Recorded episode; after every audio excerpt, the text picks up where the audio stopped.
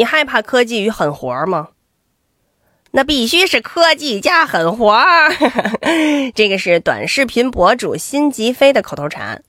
辛吉飞呢，经常用食品添加剂合成人们常吃的食品啊，或者是饮料。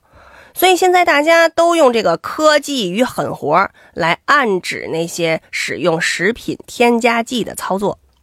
听听这些词儿啊：牛磺酸、赖氨酸、肌醇。甲基环戊烯醇酮，感觉这些都是化学实验室里才能听见的词儿啊，怎么能跟食品和饮料联系到一起呢？因为他们在厨房里啊，不叫这些名儿，都叫什么什么水果香精啊，什么什么嫩肉粉呐，听上去都是这个人畜无害的样子，但是有些成分啊，如果不注意使用量。是会致命的。现在呢，是奶茶里没有奶，虾片里没有虾，豚骨汤里没有骨，就连冷面的汤里也全是那些化学名词的粉粉。那到底什么是食品添加剂呢？根据《中华人民共和国食品安全法》规定，食品添加剂。只为改善食品品质和色香味，以及为防腐、保鲜和加工工艺的需要而加入食品中的人工合成或天然物质。那这食品添加剂到底对人的健康有没有危害呢？中国工程院院士孙保国强调呢，说食品添加剂在食品当中不超范围、不超量，对人体就无害，甚至有的对人体有益。比如说，卤水豆腐当中的氯化镁就能起到补充人体必需的微量元素镁的作用。婴幼儿配方奶粉当中添加氯化镁呢，就是作为营养强化剂使用的。虽然大部分的这个食品添加剂在符合规定的适用范围内使用，不会对健康产生危害，但是如果我们总是超量的摄入，还是会有致病风险。咱们说几种啊，比如说。果葡糖浆，它会诱发痛风。它呢，经常会用于各类的饮料、面包、零食、汤料加工当中，都会有，都会有。还有这个苯甲酸钠和苯甲酸，啊，反应了以后能生成致癌物质。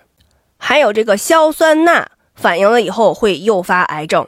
还有安赛蜜，它会升高血糖。安赛蜜是一种甜味剂。在蜜饯啊、饮料啊、酱油啊等等食品当中都是比较常见的，会改变肠道菌群，升高血糖，增加体重等等，对身体健康不利。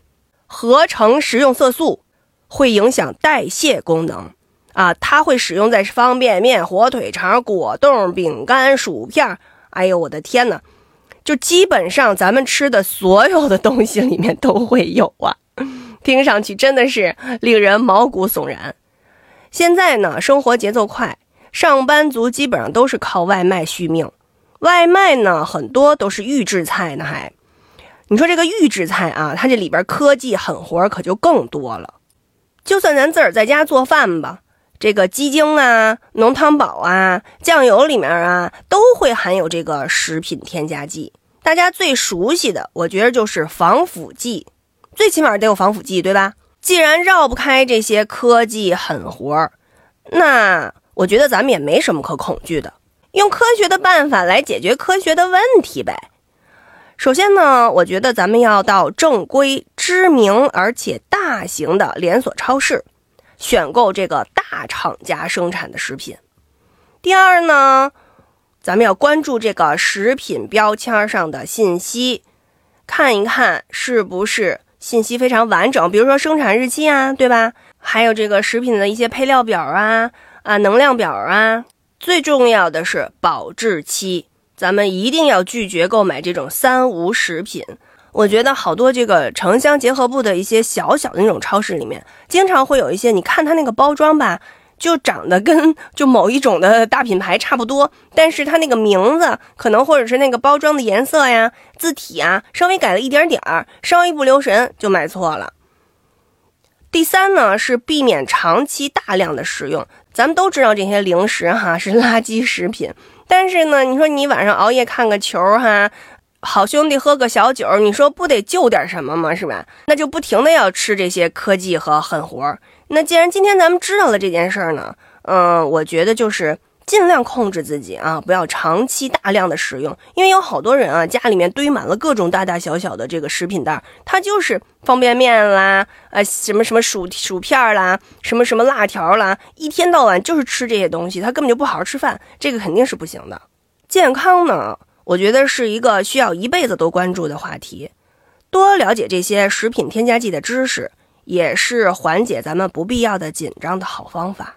当然啦，如果能够抽时间自己下下厨，制作一些简单烹饪、健康美味的食品，就是那些什么健康博主呀，还有那个。健身博主呀，营养师呀，不是经常推荐一些？你看颜色又漂亮，做的又简单，然后其实放很少很少的调味料的一些东西，既简单呢，又有生活情趣，这不是更好吗？